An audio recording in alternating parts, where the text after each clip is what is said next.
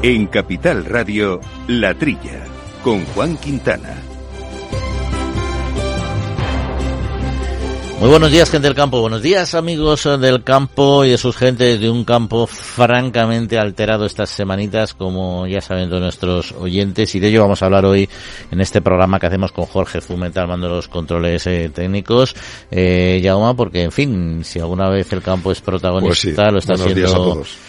Lo está haciendo esta semanita, ¿no? Es verdad que no te he saludado, amigo. Buenos Esta días. semana ha sido, bueno, a ver, hemos visto las manifestaciones dos semanas en otros países, eran 11 países de la Unión Europea que tenían sus manifestaciones, empezó, empezó Francia, hay un calendario de las tres grandes asociaciones durante todo el mes de febrero, eh, ellos piden paciencia, han dicho que esta semana, después de todo lo que ha habido, que van a intentar conseguir que sean amigos los, los que están en la carretera, es decir, van a hacer cortes concretos durante menos tiempo para permitir que la gente pueda circular. Pero mi amigo ya no son, ¿eh? Porque ya Ha habido la enfados, ha habido enfados, les, sí. les ha dado cera A ver, también, ¿no? los, los, sí, la patronal y, y el gobierno, porque dicen que son empresarios ricos, aunque, bueno, hay de todo. Yo conozco, tengo amigos de mi pueblo que han ido a las manifestaciones a Burgos y es un, es un señor con su mujer y los animales y el campo.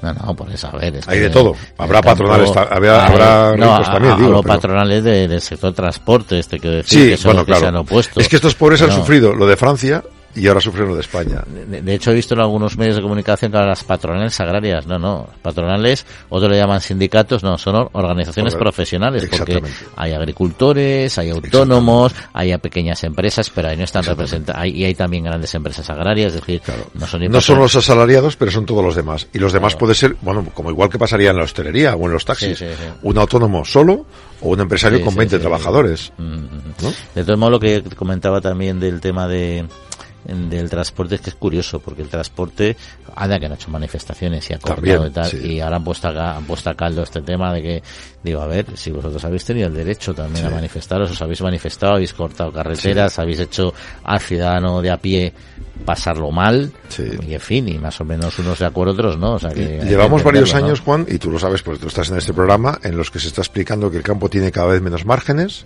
y tiene más problemas. Y, y- la prueba está que Bruselas ha retirado la propuesta para regular el uso de pesticidas porque se han dado cuenta, primero, que están en campaña electoral y segundo, que es que dañaban a todo el campo europeo. Eh, Algo han- había ahí. Han, han hecho eso y yo me gustaría que modificaran sus objetivos de producción ecológica. No porque estén contra la producción ecológica, que creo es un modelo de producción alternativo, Pero no que, tan tiene, rápido, que ¿no? tiene su mercado, Claro. sino no tan impuesto ya. Si, si el mercado, si la demanda exige productos ecológicos, fenomenal. Pero busquemos un punto de equilibrio. No, no intentemos encorsetar eh, de- demasiado el campo porque al final eh, es- va a ser mucho más cara la Sí. alimentación y eso es un tema delicado, ¿no?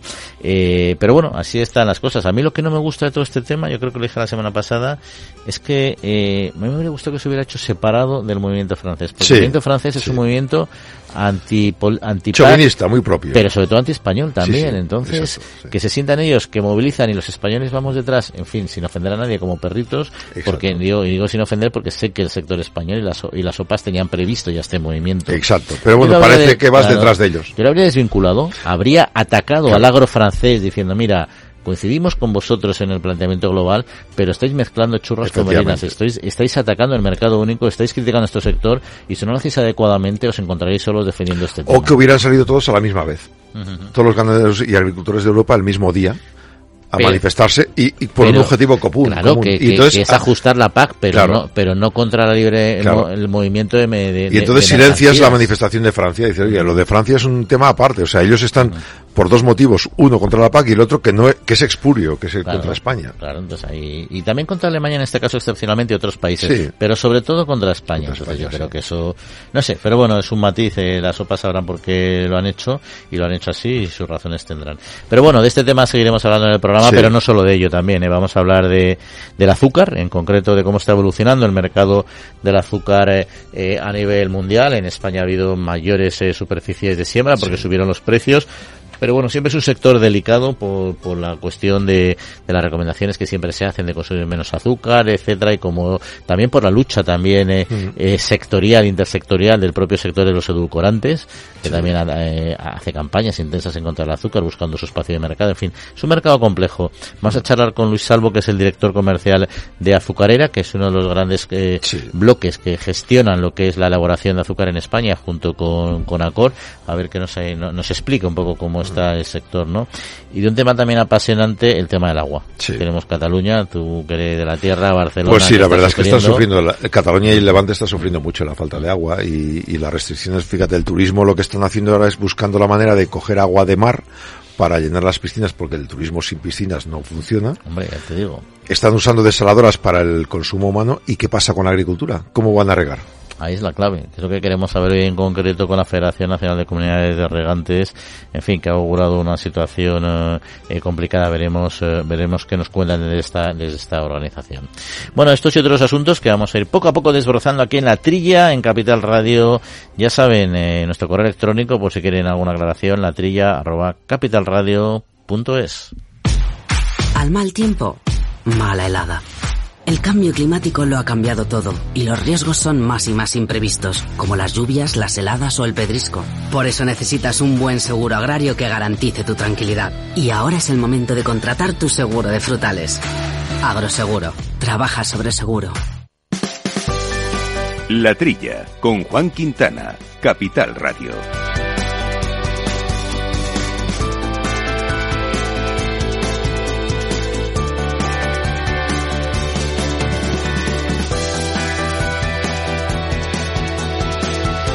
Bueno, Yama, pues eh, cuestiones de actualidad, lo has mm. mencionado al arranque del programa. Bruselas, bajo presión, eso sí, ha retirado su propuesta para regular el uso de pesticidas.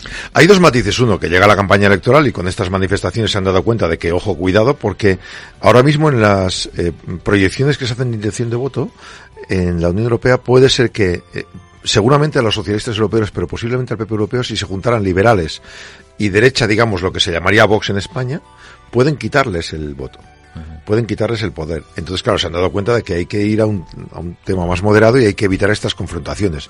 Y luego la segunda, la presidenta de la Comisión Europea, Ursula von der Leyen, ha anunciado que retira la propuesta de esta ley de uso sostenible de pesticidas, porque también no lo han dicho muy claramente, pero es que ha fracasado en el Parlamento y el Consejo. Acuérdate que hace un par de semanas dijimos que había la votación y la votación no se consiguió eh, aprobar ese 50% de reducción del uso eh, y el riesgo de los plaguicidas químicos. Entonces la Comisión propuso una legislación de uso sostenible de pesticidas, pero no la han aprobado todos. Y por tanto es mejor no insistir ahora mismo, pararlo y después de las elecciones decidir otra vez. Creo que es lo que van a hacer, o al menos es lo que subyace de las palabras de, de Ursula von der Leyen. Bruselas quiere aprovechar el marco de diálogo estratégico desde el pasado 25 de enero para escuchar a todas las partes interesadas. Ahora, para volver después, entre el 6 y el 9 de junio, después del Parlamento, de las elecciones al Parlamento Europeo, a decidir qué hacen con los pesticidas. La idea de algunos países es que se reduzcan, sí, pero de una forma más tranquila, o sea, no 50% de golpe en uno o dos años. Y, por ejemplo, la Asociación Empresarial para la Protección de, de Plantas, AEPLA, que representa a la industria fitosanitaria, ha mostrado su confianza en que esta nueva Comisión Europea que salga en junio tenga criterios más racionables racionales tras estas elecciones. Recuerden que siempre han estado considerando el proyecto de uso sostenible de sanitarios como unos objetivos de reducción basados en criterios cuantitativos y una definición de zonas sensibles que hubieran comprometido gravemente la producción agrícola. Y si no hay producción en toda Europa, pues tenemos que comprarla fuera, donde se utilizan más fitosanitarios. Bueno, pues muchos temas aquí de interés has eh, comentado. Lo primero, que aprendan los agricultores franceses, bueno, los agricultores, las, también las organizaciones agrarias francesas, de que es una política europea tanto decir que España consume más, tiene, usa más pesticidas, tiene estas más autorizaciones, no. La ley es europea, como el reglamento es europeo, y los productos autorizados son iguales en toda Europa. Es que aquí el presidente Asaja nos dijo, Pedro Barato, que eh, en España se permiten unos 80 eh, unos 80 productos y en Francia 180. Totalmente. Si es que al final más allí que aquí. Ah, porque hay excepciones que los franceses los pueden aplicar, como en determinados momentos los pueden aplicar los españoles. ¿Por qué? Porque si en un momento dado te ataca una plaga, imagínate de forma radical y todavía no hay un producto nuevo en el mercado, pues a lo mejor la Unión Europea dice, mira, pues excepcionalmente este producto, este producto que está está constatado que es seguro de alguna manera, te autorizamos que lo utilices durante dos meses. Son autorizaciones excepcionales, pero es que Francia las utiliza igual que España, pero no quiere decir que no haya que no haya una única regulación. O sea que esto nos sirve para recordar que la política Europea es única y la política de, y ese es el segundo tema que quería comentar, pesticidas no, a mí no me gusta, es fitosanitarios, suena más técnico, se entiende peor, pero pesticidas tiene una connotación peyorativa. Son medicinas para las plantas igual que para las personas, son moléculas que sirven para eh, cuidar, eh, curar las enfermedades a las plantas, eliminar malas hierbas y, y, eliminar las plagas. Es medicina, cuando tú estás enfermo necesitas una medicina. Bien, utilizado, si te, te duele la cabeza y te tomas 6 ibuprofeno 600, pues, pues mal. Mm. Pero si te tomas lo que te prescribe el médico o tus analgésicos habituales, por poner un ejemplo, pues bien. Pues esto es lo mismo, no hay que temer a, estos productos, por lo tanto, pesticidas tienen una connotación peyorativa. Y el otro tema que decías, ¿se va a reducir? Pues ha hecho muy bien, eh, presionado evidentemente, pero es que no tiene sentido dejar al campo sin herramientas tecnológicas para combatir los alimentos, pero no por el agricultor, que también, sino porque al final, si no, el consumidor se va a encontrar con productos, va a haber pérdidas en el campo, van a subir los precios y al final todo eso va a repercutir en la cesta de la compra. O, o vamos a tener que aumentar las importaciones que también vendrán a precios posiblemente más caros. Entonces, eso es un tema que es importante que hayan aplicado el sentido común y vale, que hay que tener ajustes. Sí, sí, yo estoy de acuerdo. Puedes eliminar productos, pero permite a la industria, a la investigación, que ponga alternativas en el mercado más sostenibles si quieres, pero y que te gusten más, que sean más sostenibles. Lo que no quiere decir que las actuales eh, no, estén aprobadas contra las garantías medioambientales. ¿Que quieres elevar tus estándares? Pues da tiempo al sector a que ponga nuevas herramientas en el mercado. Pero lo que no puedes cortar es la inversión en investigación en I+.D. Totalmente. Y sobre todo ser consciente que el sector de la industria fitosanitaria en Europa eh, es consciente de eso, investiga y aplica muchísimos mecanismos de sostenibilidad. O sea, tiene productos que se degradan muchísimo más rápido. Tiene lucha biológica contra plagas, que utiliza ese insectos para combatir plagas. Eh, tienes franjas para mantener la, la biodiversidad, que son obligatorias. Es decir, que no estamos en un sector que se que hace químicos, echarlos ahí como que no usaba el DDT hace siglos. Es que se vende la imagen de cuatro tipos que no tienen ni idea que van echando porquerías. Y realmente eh, la, la, inversión de si tú permites que luego puedan venderlo, pues van a seguir invirtiendo, pero si no, no invertirán. Y esos que dices tú son cuatro, cuatro delincuentes como los hay en todos los sectores. como en todos los sectores. para eso son perseguidos y sancionados. Bueno, vamos a un segundo tema, eh, Jauma, que es el tema de empresas tecnológicas. Ya que hablábamos de fitosanitarios de tecnología, en este concreto la inversión en empresas tecnológicas alimentarias, hablamos, es una pena, pero se redujo el 16% en el 2023. Ojo, es un informe del ICEX, del Instituto de, Comercio, Comercio Exterior de España, y habla de 226 millones de euros en un contexto internacional marcado por la incertidumbre. En el año 23 había 420 empresas emergentes en España de estos sectores, el 45 el 41% trabajaba en transformación y producción alimentaria y el 25% en restauración y el 21% en sector primario y un 13% en logística y distribución. Bueno, pues además de dos centros de innovación que hay en Madrid y Barcelona, han surgido otros tantos en varias ciudades del país y, y se unen al vínculo con Latinoamérica, que no parecía, pero parece que en, Hispanoamérica hay bastante inversión en este tipo de empresas tecnológicas que están creando sinergias con España. El 28% de emergentes tecnológicas de alimentación tienen al menos una patente, cinco puntos menos que en el año 22 y el 35 tienen secretos comerciales. La biotecnología es la tecnología más utilizada seguida de automatización y la inteligencia artificial. Un apunte, la directora de Industria Alimentaria del ICEX, María Naranjo, destaca que esta caída de inversión es menor que el descenso del 61% observado en el mundo entero, es decir, que es una corriente que va por todo el planeta. España está bajando menos, pero está bajando. Hay una enorme tasa de mortalidad de empresas tecnológicas en el campo, por ejemplo, de la proteína vegetal alternativa a la carne. A muchos consumidores no vuelve después de haberla probado. Y también se están consolidando otras formas de colaboración como la innovación abierta, que es multiplicando en sectores como el cárnico, lácteo o pesquero, que requiere generar espacios de confianza y responder a retos como la transferencia de tecnología. Es decir, que también los consumidores tenemos que tener confianza en ellos. Mm. Bueno, lo que has comentado, la transferencia tecnológica es clave, mucho de investigación básica, luego tienes que conseguir desarrollarla y que sea viable. Y es, y es cierto que el sector alimentario es, eh, es, es, un tema puntero, ahí ya lo tenemos eh, muy amarrado en muchos, en muchos de los ámbitos que, que tenemos nosotros en, en tema alimentario. Y has comenzado, has comentado otro tema que es eh, clave, que es el de la carne. O sea, la carne, la, la la necesidad de, bueno, insisto, eh, tecnología, startups, eh, está en todo nuestro sector ahora, en todos los subsectores. O sea, somos un sector avanzado, ¿no? El, tema de la azada y la boina ha quedado ha quedado fuera de nuestro escenario. Es no es así. Partamos de esa base que yo creo que todos los oyentes ya lo saben, ¿no? Pero al final en, en, proteína en proteína está claro que la carne para mí es una alternativa proteica esencial tiene aminoácidos que lo hacen en una proteína de alta calidad, igual que lo tiene el pescado, igual que lo tiene la leche, los huevos en menor cantidad, etcétera, pero lo tienen. Las vegetales, etcétera, todos sabemos que tienen unas, unos contenidos proteicos con aminoácidos, no todos los esenciales, con lo cual tienes una dieta vegana o vegetariana, tienes que ir a suplementos proteicos, pero aún así es necesario alternativas proteicas porque la población crece.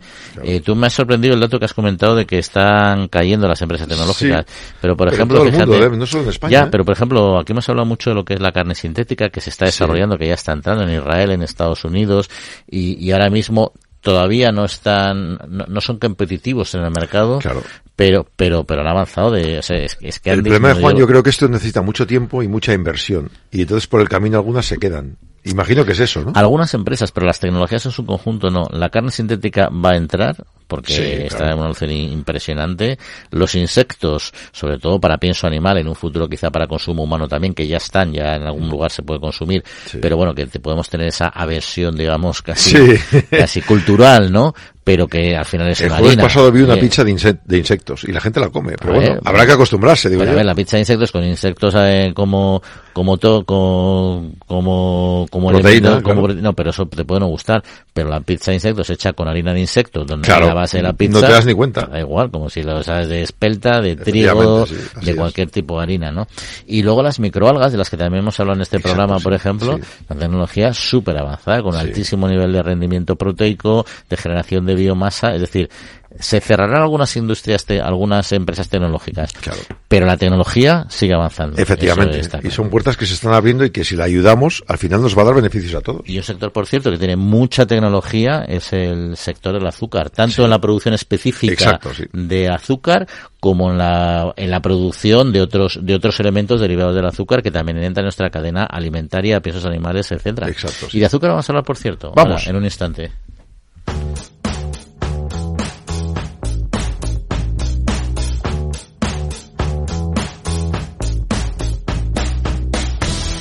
La Trilla, con Juan Quintana, Capital Radio. Bueno, Yauma, pues ya lo comentábamos. Vamos a hablar eh, de azúcar, un sector para nosotros muy relevante en España, en el sector primario, sobre todo porque en Castilla y León es un cultivo histórico. Lo fue también en Andalucía, ahora pues bastante menos, la verdad, ahora se centra mucho en Castilla y León. Pero bueno, incluso llegamos a tener eh, caña de azúcar por toda la zona de Málaga, Granada, ahora también desapareció. Pero bueno, en comunidades como Castilla y León sigue siendo eh, clave porque el azúcar que tomamos en España fundamentalmente, o eso creo, ahora no lo van a aclarar, pues proviene mucho de la remolacha, ¿no? Y de este tema de azúcar de remolacha queríamos hablar, eh, y no solo a nivel nacional, sino a nivel global, con Luis Salvo, que es director comercial eh, de Azucarera. Eh, Luis, muy buenos días. Muy buenos días, Juan. bueno, pues aquí fenomenal, en un momento dulce. sí, ahora sí. Encantados de hablar con usted, sí. Igualmente. hablando de a nivel más más global, ¿no? ¿Cómo está evolucionando el mercado eh, del azúcar a, nivel mundial? Bueno, pues sabéis que, el, azúcar es un bien de primera necesidad y a nivel global siempre el, consumo mundial sigue creciendo en la medida que, que, la población mundial sigue creciendo y normalmente pues la producción necesita de tener una media de producción elevada para, para ajustarse a ese crecimiento de la población. Y venimos de unos años donde a nivel global hemos estado en, déficit. Eh, este año hemos apuntado a estar en unos 3-4 millones de toneladas de, déficit. Ha habido algún cambio regulatorio en, en, uno de los dos grandes productores a nivel mundial, que es la India, que ha derivado más producción eh, a la pura venta de azúcar eh, en lugar del etanol. Y una buena campaña en Brasil han hecho corregir un poco una situación que era pues prácticamente aquí en la Unión Europea de precios máximos históricos y a nivel mundial de los niveles más altos que se recuerdan de, de los dos principales índices tanto el, el, New York número 11 que llamamos y el Londres número 5 que marcan el, el nivel mundial de los precios. y por estás comentando un poco estos precios históricos incluso en Europa, estas esta circunstancia del mercado global del azúcar, en España en particular, que somos productores de azúcar de, remolacha, no de caña, eh, ¿cómo nos está, nos está afectando? En Europa el, máximo histórico estuvo eh, condicionado por dos, dos variables. Una es la que comentaba, esa falta de disponibilidad a nivel global y en Europa también, y además la, inflación energética que supuso la, la invasión de Ucrania por parte de Rusia, que disparó el precio del gas, que somos todavía muy gas intensivos en la producción de gas, y nos hizo que para cubrir nuestros costes los precios, pues yo creo que por primera vez en la historia se fueron por encima de, de, 2.000 euros por tonelada de azúcar. Y el balance comercial, por ejemplo, en, España, que como comentaba anteriormente, pues tenemos nuestra zona productora básicamente en Castilla y León, algo Andalucía. Eh, ¿Cuál es nuestro balance comercial? ¿Somos al final importadores, exportadores netos? España es un, es un importador neto. Como sabéis, desde la OCM del año 2005 se redujo muchísimo la superficie de remolacha. Ahora, afortunadamente, comentabas antes, efectivamente, Castilla-León, nosotros estamos consiguiendo recuperar el, niveles de superficie cercanos a, a los que teníamos hace unos años. Eh, previo a la crisis que supuso el final del sistema de cuotas que, existía para, para, el azúcar en la Unión Europea, que terminó en 2017. Seguimos apostando por, por el crecimiento. Hemos crecido en el sur, que, obviamente, como comentabais, es muy inferior a lo que tuvimos en el pasado, pero que hemos estado en niveles prácticamente cercanos a la desaparición y volvemos a tener ahora nuestra campaña del verano en, nuestra fábrica de Jerez va a estar por encima de las 9.000 hectáreas de superficie, que son muy buenas noticias, pero aún así el, consumo que tiene España eh, está muy por encima de su producción local y necesita de importaciones tanto de la Unión Europea como de terceros países que, traen el azúcar aquí. Nosotros, como creo que también sabéis, importamos azúcar crudo para un proceso de afinado, para complementar nuestra producción de azúcares de remolacha y poder seguir manteniendo pues pues la cuota de mercado como líder que, hemos tenido pues desde hace 120 años que acabamos de hacer. Don Luis, eh, eh, ha habido dos referencias de precios en este último año y medio que hemos tenido siempre en mente eh, los compradores y los mm, periodistas, ¿no? Aceite de oliva y azúcar como los que más habían subido en el lineal. El aceite de oliva hemos comentado aquí que, bueno, ha habido una, una, merma de venta. La gente pues ha tirado hacia otros tipos de aceite. En el azúcar, ¿han notado ustedes algo en este aspecto? El, azúcar, en lo que es en su uso, digamos, industrial, no hemos notado nada significativo, más bien al contrario, sigue habiendo sectores que España es un productor, eh, eh, pues léase de galletas, chocolates o chuches, que exporta un montón y al revés. Seguimos viendo crecimiento. Lo que es el consumo directo, ese no, mm, no creo que motivado por, por, por el incremento de precios, sino porque mantiene una tendencia de reducción del consumo pues desde hace años, que eso obviamente ha sido un ingrediente eh, en cierta manera demonizado que, que nosotros pues tratamos de defender por supuesto su origen natural, el, el, equilibrio que supone dentro de una dieta para una vida saludable, porque obviamente la dieta la tienes que ajustar un poco a la vida que llevas, no puede tener la misma ingesta de nada, ni de carbohidratos, ni de proteínas, ni de grasas. Una persona que tiene una vida sedentaria y se pasa 8 o 10 horas sentado, que la persona que, bueno, pues que aparte de eso sale a correr un rato, hace su ejercicio o camina a lo largo del día durante una o dos horas. O sea, de manera moderada se puede tomar azúcar, vamos. Pues el azúcar se lleva tomando desde hace muchísimos años, es parte eh, de una dieta equilibrada hay cantidades, yo, yo soy muy contrario a decir una cantidad diaria recomendada, la cantidad diaria recomendada es dependiendo de cada uno. Y sobre todo, a mí, mm, cuando con algunos de nuestros clientes hablamos de reformulaciones, sobre todo esto ocurre cuando los precios son, son altos. Eh, el problema es con qué lo sustituyes, porque el azúcar, aparte del dulzor, pues aporta otro tipo de propiedades y ahí es donde frente a un edulcorante puedo tener mis dudas en, cuanto a qué es más saludable, pero lo que pierdes del azúcar al poner un edulcorante lo, sustituyes con aditivos que esos sí que claramente son mucho más perjudiciales, porque un aditivo para el factor de conservación que tiene el azúcar eh, son tremendamente peligrosos muchas veces. Es decir, yo por eso cuando alguien me dice que está pensando en sustituir el azúcar, lo fundamental es, pero explícame bien con qué lo vas a sustituir y ahí sí te puedo decir si te estás yendo a una opción que te aporta más fibra, que de verdad eh, tiene un paso hacia lo que es más saludable o no, o simplemente es una eliminación de azúcar y, además, un sitio mejor. Y además comentaba Luis ese tema que es muy real, es decir, los edulcorantes, yo no estoy en contra del sector de los edulcorantes, que no estoy en contra de ninguno, porque creo que todos los sectores eh, tienen cabida, porque como bien has dicho, es una cuestión de eh, consumir de todo en plato pequeño eh, y depende del momento. Si yo un día me subo a la montaña que me apasiona, pues ese día necesito tomar hidratos de carbono y necesito tomar azúcar. Si un día estoy en casa tumbado el dominguete que no que se me ocurre no hacer nada, pues ese día no me hincho a dulces, ¿no? O sea que tiene una parte de sentido, de sentido común, más allá de, como bien dices, el factor conservante que por supuesto no tienen los edulcorantes y que el azúcar eh, tiene un papel, tiene un papel clave, ¿no? Pero volviendo un poco a la parte también de, de, de producción, ahora volveremos a retomar el, consumo, eh, mencionabas precisamente que, bueno, que tenemos que ser, somos importadores, porque somos, tenemos un, déficit, digamos, ¿no? Eh, importamos, eh, además para, además, además de para la industria y la transformación, también azúcar de caña, es decir, el azúcar de caña es parte relevante de nuestro azúcar en, en, en nuestra dieta, en nuestro consumo en España. Nosotros Mm, casi la mitad de nuestra producción es eh, ahora mismo se, se realiza importando crudo, azúcar crudo que llamamos, que le falta un proceso de afinación, que es de eliminación de color, que ese viene de lugares donde es producido desde la caña.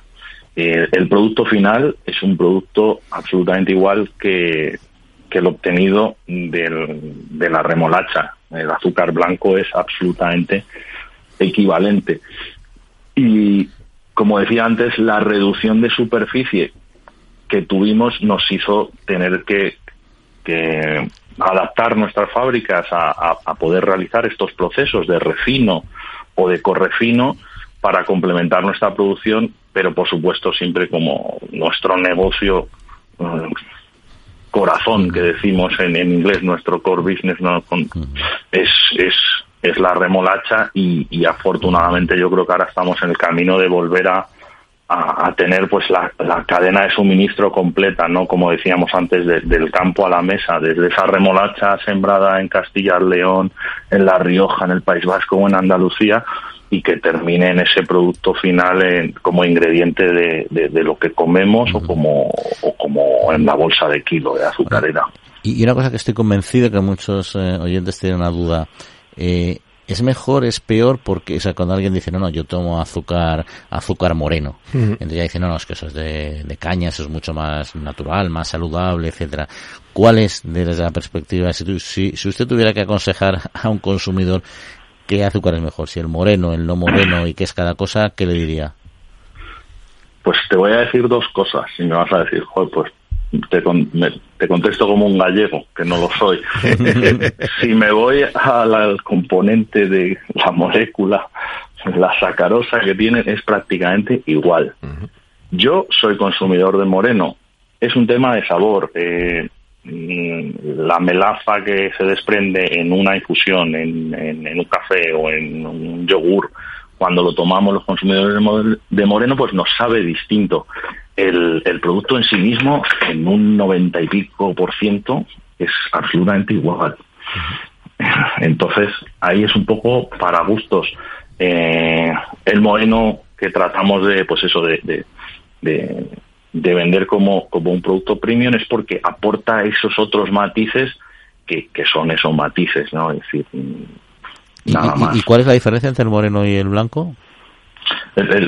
Al final es un, el moreno puedes tener o integral o no integral, que el integral es que en la cristalización ya haces un cristal, digamos, que es oscuro, y el no integral que puede ser que has producido un blanco y lo que haces es echarle por encima melaza y, que se adhiere a ese cristal blanco. Es una diferencia eh, mínima, pero que el consumidor que quiere, mm, pues eso, eh, ir un poco más allá, si valora, y con respecto al blanco, pues es eso, es decir, mm, algunos lo que notamos es algo de aroma, algo de sabor. Eh, pero ya te digo, productos absolutamente en cuanto a dulzor prácticamente equivalentes. Y, ya una, una última pregunta ya de vuelta a la parte de productora. En España tenemos dos operadores, la cooperativa Cora, Azucarera. Eh, ¿Qué papel juega Azucarera en el, en el mercado de producción de azúcar y por tanto de la remolacha aquí en España? Bueno, nosotros lo que es el mercado, en nuestra, nuestra cuota, mantenemos un liderazgo inferior al que tuvimos históricamente, pero que mantenemos una estrategia de, querer seguir siendo el líder de este mercado y, lo somos. Eh, tenemos dos operadores locales, pero como comentábamos antes, aquí llega azúcar de Francia, aquí llega azúcar de otros puntos de, Europa, de otros puntos del mundo. Mm, está no demasiado atomizado, eh, excepto quizás esa parte de las importaciones de, de terceros países que sí hay mucho pequeño operador y azucarera sigue siendo claramente aparte de, de, líder de sino un líder local no que mantiene sus cuatro fábricas más un centro de envasado que eso te permite tener una garantía de suministro que, que no tiene ninguno de, nuestros competidores mayor disponibilidad y pues eso es lo que pretendemos ser el, proveedor de referencia en el, en el mercado ibérico. Muy bien, don Luis Salvo, director comercial de Azucarera. Pues muchas gracias eh, por atendernos y hasta la ocasión. Un saludo, buena semana. A vosotros igualmente, un abrazo.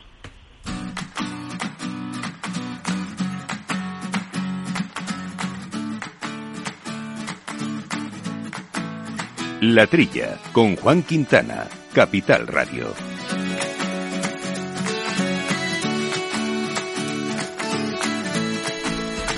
Bueno, muy interesante. Me ha gustado mucho estas aclaraciones de la, azúcar, que, está todo lleno de mitos. Y lo, del azúcar por que le has preguntado es que es algo que todo el mundo dice. y al final es la misma cristalización, venga de un nuevo otro origen, pero con melaza y, oye, para gusto los colores. Es el típico tema que puedes usar luego en la familia en plan cuñado. Oye, tío, ¿qué dices?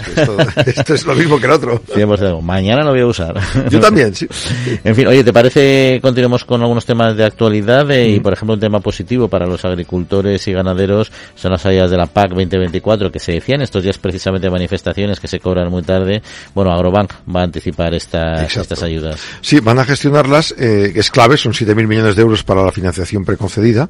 Los agricultores y ganaderos pueden tramitarla, la del 24 desde el 1 de febrero, en las oficinas de CaixaBank o también a través de la web y la app. Eh, hay que explicar que este proceso es muy sencillo y lo que van a hacer ahora es adelantar parte de ese dinero para cubrir cualquier tipo de adversidad entre lo que destacan pues eh, el seguro agrario y los seguros multirriesgos adaptados para cultivo y ganado. Agroban es la bancaria líder en seguros agrarios y refuerza este compromiso ahora adelantándose a los pagos de la gente que ya lo tiene previsto y en lugar de esperar a que a que tengan que pues aplazar muchos meses este cobro pueden adelantarlo, como explicaba el director de Agroban Jaime Campos, escuchen. Hemos finalizado el primer año de aplicación de la nueva PAC y en un primer balance destacamos tres puntos. Para empezar, se ha mantenido la misma dotación financiera para todo el periodo 2023-2027, casi 48.000 millones de euros procedentes de los fondos europeos agrícolas, a los que se suman cerca de 4.000 millones por parte del Estado y de las comunidades autónomas. En segundo lugar, los ecoregímenes siguen siendo la principal novedad de la PAC. Se trata de un pago voluntario por realizar prácticas agrícolas o ganaderas beneficiosas para el clima y el medio ambiente. Y en tercer lugar, también contempla un objetivo sobre el relevo generacional que consiste en el incremento de la ayuda para los jóvenes y además con un 15% adicional en el caso de mujeres. Por último, recordar que las fechas de la tramitación de las ayudas son del 1 de febrero al 30 de abril. Y una vez domiciliada la PAC en CaixaBank, podrán anticipar el importe en nuestras oficinas y en nuestros canales digitales. Bueno, continuamos eh, con el paro, si te parece, en la agricultura, que ha subido 1,3% casi en enero del pasado. Eso sí, si lo comparamos con diciembre, porque la interanual eh, no ha sido ese mismo dato, Efectivamente, ha descendido un 13,6% en la comparación interanual. La afiliación al sistema especial agrario del régimen general disminuyó en 2,36 en enero de este año, hasta diciembre del 23 son 675.000 personas. En la comparativa interanual, como tú dices, en enero ha caído ese paro un 4,12% respecto al 23. La afiliación en agricultura, ganadería, caza, silvicultura y pesca entre los autónomos también se ha reducido un 0,38 mensual, 988 personas, y ese sí que ha caído también un 0,81 anual, 2.113 personas. Ahora mismo autónomos hay 258.000. Ahí está el dato. Oye, por cierto, una, vamos a dar paso a la siguiente entrevista que es apasionante del agua. Me quedé alucinado con lo que dijo Pedro Sánchez de que iba a simplificar la PAC. Digo yo, ole. si lo consigue, le ponemos una, una, escultura. vamos. Es una política europea que va a hacer de repente, va a sentarse en a decir, oye, PAC simplificada. Igual se va a juntar con todos los agricultores a, escribirles el, el, cuaderno digital. Oye, ojalá lo consiga, pero vamos, me parece el milagro del país. Sería la pera, ¿eh? Seguimos aquí hablando de campo, en la trilla.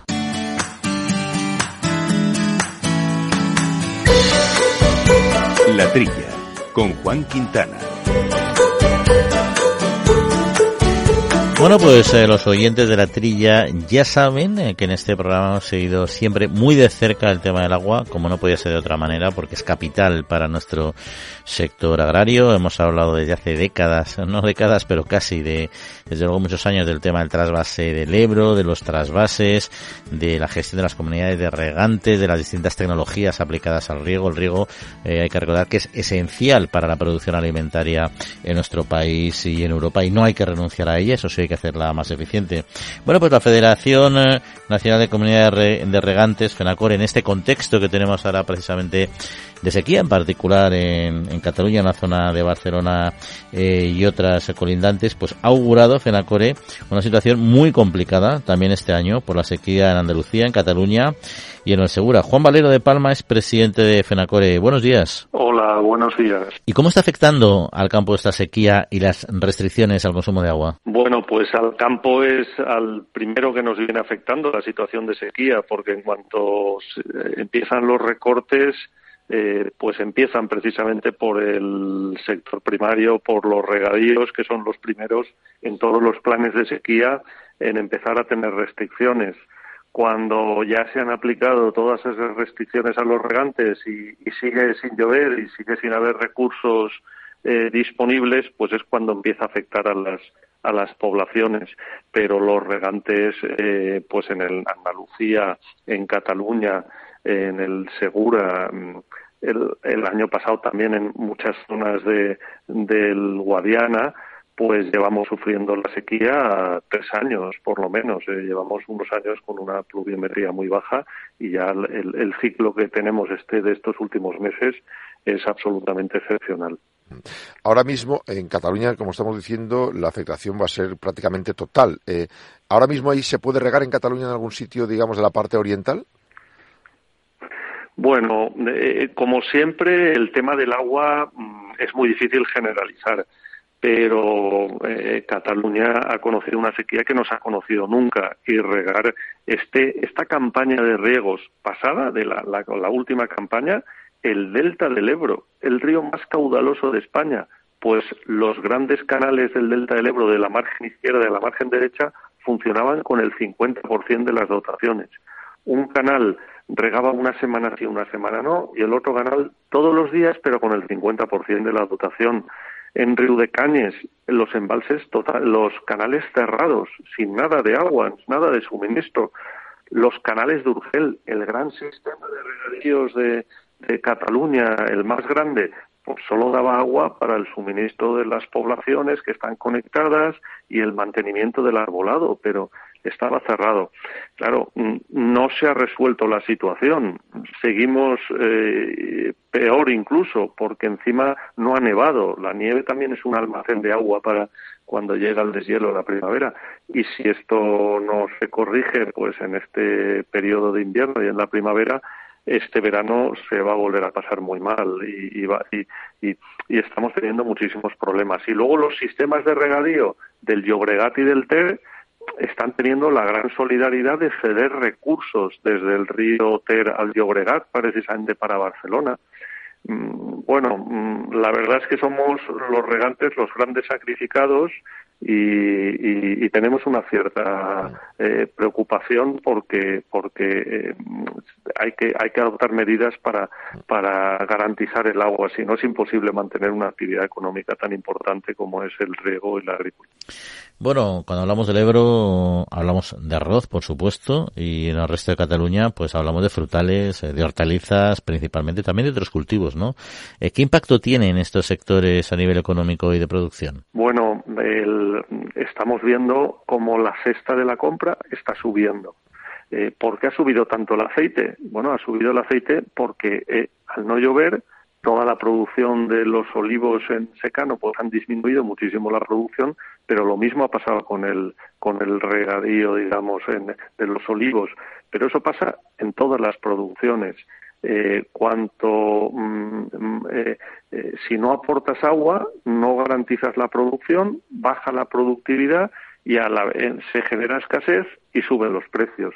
Yo creo que el impacto económico mm, es un impacto directo sobre los agricultores, sobre los regantes que trabajan cada una de las parcelas, pero no hay que olvidarse que el regadío es la base de la industria agroalimentaria. La industria agroalimentaria es la más importante en España, es aproximadamente el 20% del, del PIB.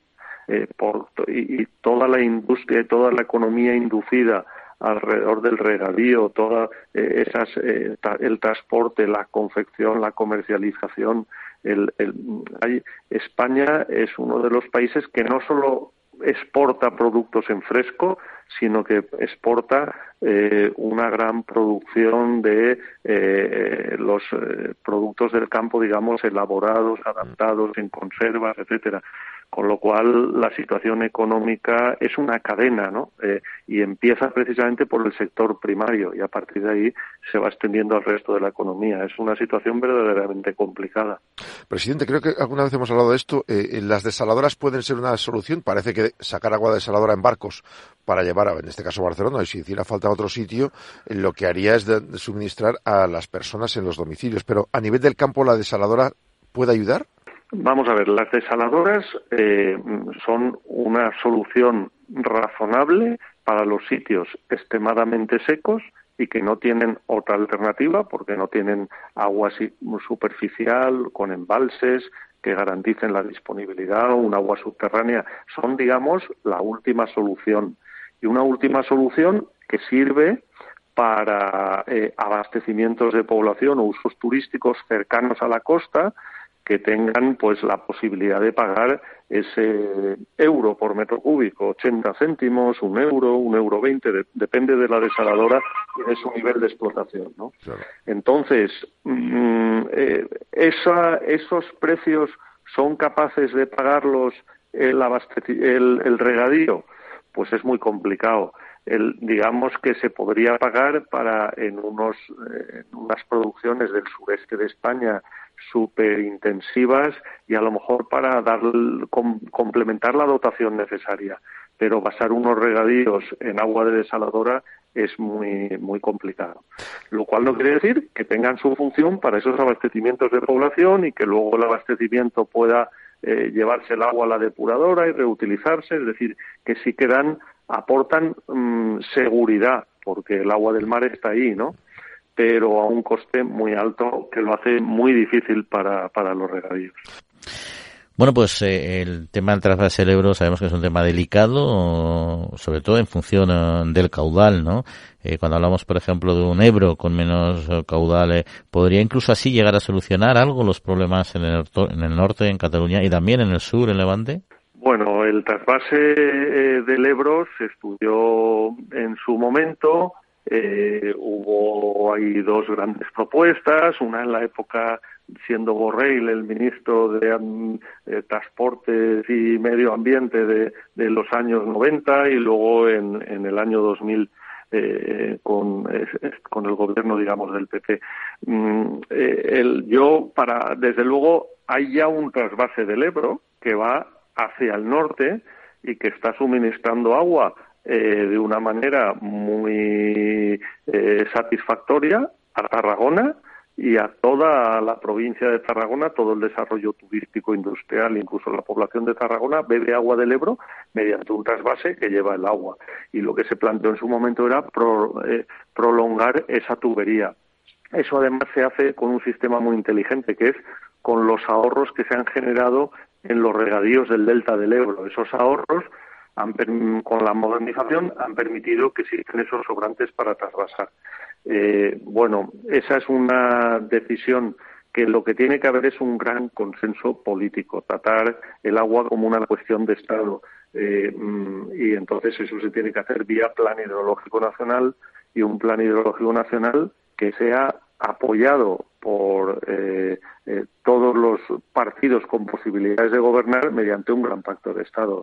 Si no, pues eh, pasará lo que ha pasado en el pasado, mm. y es que se aprueba por unos, se anula por otros, y, y estas cosas del agua que requieren inversiones muy grandes y requieren eh, mm, un periodo de maduración muy largo de los proyectos, de las obras, etcétera, tienen que estar consensuados con los grandes partidos y con las y también con las comunidades autónomas implicadas.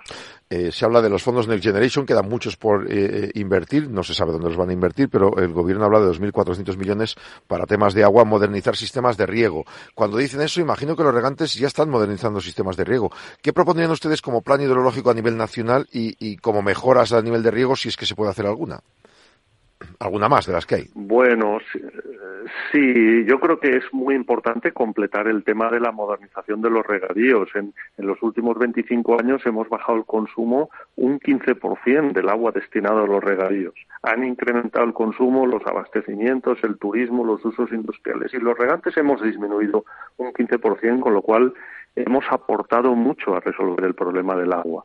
Y ahora, con los fondos Next Generation, desde el principio FENACORE vimos que era una oportunidad de traer fondos europeos y, y, vimos los objetivos de los fondos Next Generation que incluían eh, desde luego eh, la posibilidad de, modernizar regadíos, porque todos los objetivos de mejora socioeconómica, evitar la despoblación en el interior, eh, bueno, generar una igualdad de riqueza en todos los territorios, etcétera, etcétera, pues, pues encajaban perfectamente con la política de modernización de regadíos. Y la verdad es que el Ministerio de Agricultura acogió la idea y se, se van a destinar esos esos fondos que efectivamente se acercan a los 2.400 millones entre los fondos europeos, Next Generation, y las aportaciones, digamos, que vamos a hacer los regantes y, las comunidades autónomas. Con lo cual, eh, vamos a conseguir que los regantes de España, que somos los regadíos más modernizados de Europa, pues continuemos estando en la vanguardia de la modernización y seamos el país eh, de Europa que es más eficiente en el uso del agua para el regadío. Bueno, recientemente vimos eh, el acuerdo entre el gobierno y el gobierno de Andalucía por el tema de Doñana, ¿no? Los regantes eh, también afirman y también opinan como los políticos que todos ganan y, nadie pierde. Bueno, ahí es positivo que haya habido un acuerdo entre la Junta de eh, Andalucía y el Ministerio. Los temas del agua, cuando se politizan y se llevan a la confrontación y al uso político, pues normalmente no se consiguen buenas soluciones y cuando hay acuerdos, pues eh, normalmente esos acuerdos están basados en, criterios técnicos. Ahí, mm, por lo menos, se, eh, se, ha sido respetuoso con los derechos, digamos, de los regantes, porque cuando mm, se afectan a los derechos de regantes que tienen las concesiones en, en funcionamiento eh, pues eh, y en vigor eh, y se afectan y se limitan esos derechos bueno pues por lo menos se han planteado las indemnizaciones y en ese sentido nosotros lo consideramos positivo. La verdad es que la, lo que nos llega desde el sector efectivamente son mensajes de que ha habido un gran consenso en torno a ese acuerdo.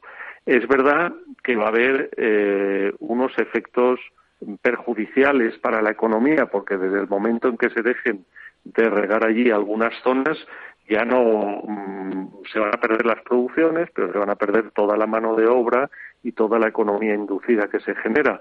Pero bueno, mm, si eso va a colaborar a que Doñana tenga más recursos y mejore su situación y vaya en beneficio de la biodiversidad y se compensan a los perjudicados, pues entendemos que es razonable el acuerdo. Presidente, una última. Eh, los eh, regantes, eh, además de ese problema de riego, también tienen el problema que son agricultores. Vemos ahora manifestaciones en toda Europa, sobre todo en España particularmente también esta semana, de, de agricultores pues pidiendo más respeto para el campo. además de ese problema se añade el de los que son regantes el otro problema, ¿no?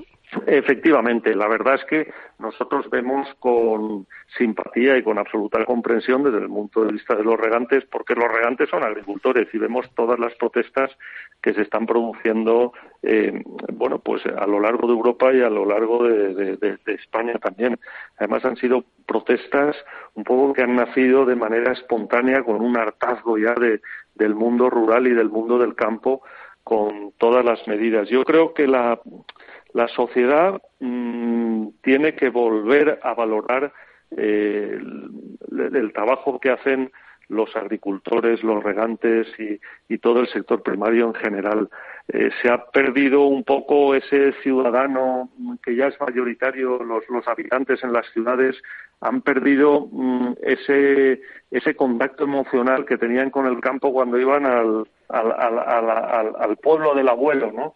Yo creo que mm, tenemos que ser conscientes que tenemos que mantener un sector primario, una agricultura, mm, un, campo que tenga posibilidades de, vida y con todas las medidas eh, que se hacen para favorecer, digamos, las importaciones de terceros países en un mundo global en el que está globalizado el mercado, pero no están globalizadas las condiciones de producción, ni las normas ambientales, ni las normas sociales, pues el sector primario en la vieja Europa lo tiene muy difícil para competir y por lo tanto hay que arbitrar medidas y, ser conscientes de que mm, está muy bien defender los temas ambientales, pero se tiene que hacer sin dejar a nadie atrás y el mundo rural se le está dejando atrás ya durante mucho tiempo. Don Juan Valero de Palma, presidente de FENACORE, pues muchas gracias como siempre por atendernos. Buenos días. Muchas gracias, buenos días, gracias por ocuparos del agua. Bueno, nuestra España medio llena, también llena de arte, pueden decir nuestros siguientes. Sí. ¿Por qué hablamos de arte en un programa de agricultura? Porque hablamos de desarrollo de pueblos medio, medio llenos y ahí hay de todo, no solo hay agricultura, hay todo tipo de iniciativas, también culturales. Nos lo, nos lo cuenta nuestro compañero y amigo Pablo Maderuelo. Pablo, buenos días. Hola, ¿qué tal? Muy buenos días. Hoy os voy a contar la historia de Javier que llega desde Arevalo en la provincia de Ávila. Javier creció en Arevalo, después se marchó a Madrid, a Nueva York, y se ha dedicado en los últimos 40 años al coleccionismo de arte. Junto con su mujer Lorena, atesora más de 600 obras de 150 artistas diferentes. Dice que siempre pensó que su propósito estaba muy relacionado con el coleccionismo, con el arte, pero hace algunos años se dio cuenta de que había un propósito más allá, que era el de llevar ese arte al pueblo que le vio crecer, a Arevalo. Allí, hace ya algunos años, un antiguo colegio de los jesuitas se ha convertido en Colegium, un centro de creación, investigación y exposición de arte contemporáneo que Javier lidera junto con Lorena y que se ha convertido en un referente creciente en este tipo de cultura y ha dado a la localidad un motivo más para ser visitada. Hoy en la trilla conocemos la historia de Javier.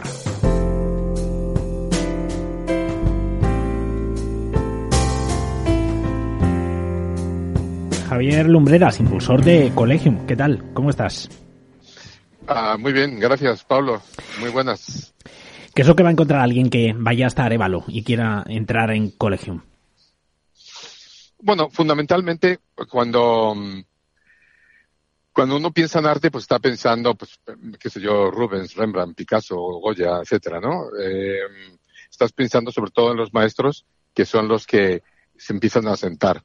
Si, si, mm, si vemos el caso, por ejemplo, de Picasso, Picasso todavía no está universalmente aceptado, perdón, entre comillas, me refiero universal porque no todas, los, no todas las personas todavía eh, eh, entienden eh, a Picasso, ¿vale?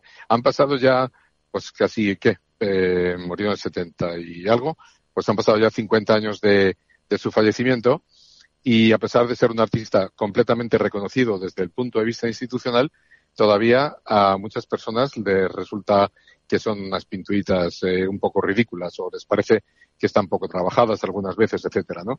El propósito de la pintura no es algo, no es ser algo bonito y decorativo, sino como decía Platón, fundamentalmente peligroso porque se asoma al abismo de la existencia. No quiero ser tan dramático como Platón, pero sí decir que efectivamente las obras de arte lo que tienen es un contenido emocional y fundamentalmente un artista tiene una intención. Esa intención la plasma una obra de arte. De arte. Esa obra de arte está comunicando algo y tiene un, tiene, tiene un contenido que posiblemente es conceptual, pero tanto las pinturas antiguas como las contemporáneas son muy conceptuales. Y ese mensaje es lo que vas a ver en colegio. Cuando tú llegas, no necesariamente te vas a encontrar con pinturas al óleo. Te vas a encontrar con manifestaciones artísticas que están realizadas en cualquier tipo de material. Antiguamente, pues la pintura se entendía que se tenía que hacer con lienzo o con papel o en escultura y había pocos medios de, producir una obra de arte. Sin embargo, ya nos dice Thomas Hobbin, que fue director del, arte, del Museo Metropolitano en Nueva York, que decía que una obra de arte sucede cuando un artista toma cualquier tipo de objeto y lo transforma en una expresión deliberada. Entonces, eso es lo que vamos a encontrar en, el colegio. Expresiones deliberadas que están hablando de la cotidianidad, que están hablando del día a día, que están hablando de la familia, que están hablando de, lo que quieras, de la sociedad, eh, de todos los temas candentes de hoy, por ejemplo, también, ¿no? Y eso es lo que vas a encontrar. Y luego hay una puesta en escena donde se, donde se crean pues si quieres, un teatro de expresiones donde vienes, donde hay un hilo conductor y es y, vienes a, entender, por ejemplo, eh, por ejemplo, qué es el tiempo y lo vienes a, y lo, vienes a entender a través de las obras de arte, ¿no? Como lo entendía la traducción judío-cristiana, cómo lo entienden otras culturas y otras religiones y fundamentalmente lo que sí me parece que también es muy importante de colegio es que hablamos desde el contexto histórico, desde la tradición, desde los valores nuestros, desde el folclore, desde las artesanías, desde la música, desde la, desde la jota, desde la danza, desde, ¿eh? y, y todas esas expresiones las ponemos en, en, uh, en, en, escena. No, no es que el arte de Nueva York tenga que venir a Arevalo para ilustrarlo, sino que más bien nosotros queremos producir arte autóctono que pueda tener una validez eh, fuera, no solamente en Arevalo, sino también en, en las grandes ciudades, ¿no? se trata no solo de mostrar el arte, sino también de incentivarlo, de provocarlo, de, innovar con él, ¿no? También queréis eh, impulsar residencias, ¿no? De, artistas. Sí, ah, nos parece que las residencias de artistas, hemos hecho algunas, tienen mucho éxito porque eh, los artistas en cierto modo vienen y polinizan un poco, ¿no? y dejan, nos dejan un poquito algo nosotros y se llevan mucho de nosotros también cuando van al extranjero. Y eso es parte de la, del patrimonio intangible, porque a nosotros nos preocupa no solo el patrimonio tangible, porque estamos recuperando un antiguo colegio jesuita, efectivamente, me decías antes, es un colegio que se fundó en 1865, perdón, 1558, me, me, lo he puesto al revés, 1558, y que era un colegio eh, que fue un colegio de retórica, ¿no?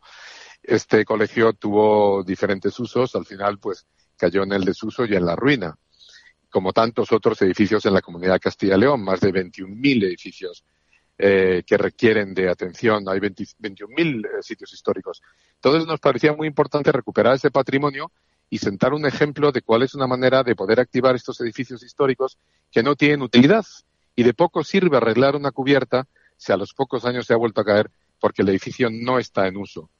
Entonces, una de la manera, una manera muy, muy útil de ponerlas en uso es a través de este, de um, convertirlo en un museo, ¿no? Como otros se convierten a lo mejor en edificios para, para eh, de gubernamentales, por decirte algo, o, de otros tipos, ¿no? Pues esta es una manera de ponerlo en uso. Y la segunda parte que nos importaba muchísimo es, pues también el patrimonio eh, no tangible como es que te decía que podemos producir exposiciones e investigación en el arte contemporáneo y en este momento no, no, no, no, estoy presumiendo, tenemos un, estamos teniendo un reconocimiento internacional muy potente hasta el punto de que eh, nos estamos convirtiendo en un referente en muchas formas eh, internacional en lo que son lo que debería ser un museo en el siglo XXI, ¿no?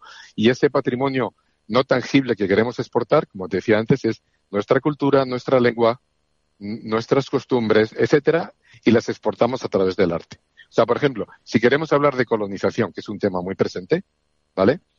No hablamos de colonización tratando de argumentar eh, o de o de cuestionar o de, eh, ¿cómo se dice? Em, reivindicar, sino que armamos un, un, un, diálogo mucho más rico y complejo a través de las obras de arte y eso lo, presentamos fuera. Y con eso estamos exportando cultura, estamos exportando lengua, estamos exportando folclore, estamos exportando eh, nuestra, pues la esencia de lo que somos, ¿no? Javier, muchísimas gracias. Genial, gracias Pablo. Compañeros, os he dado un motivo más para poder visitar, en este caso, Arevalo, la provincia de Ávila, durante este fin de semana. Me despido aquí, que tengáis una buena semana y nos encontramos en siete días aquí en la trilla. Bueno, pues se nos acaba el tiempo, ha pasado volando. Ya vamos a ver qué nos depara esta semana con las movilizaciones. Nosotros nos tenemos que despedir, no queda otra. Agradecemos a Jorge Zumeta mando los controles técnicos. Así que que pases buena semanita. Feliz semana a todos.